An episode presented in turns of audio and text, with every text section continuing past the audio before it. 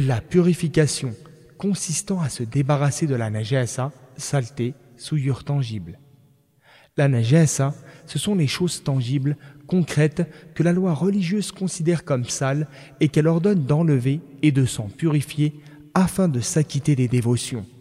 Le jugement initial concernant toute chose est la licité et la pureté, la saleté n'étant qu'accidentelle. Ainsi, en cas de doute sur le caractère pur d'un vêtement par exemple, et que nous ne sommes pas sûrs de la présence d'une souillure sur lui, alors on se rabat, en l'absence de cette certitude, sur le jugement initial pour en conclure qu'il est exempt d'impureté.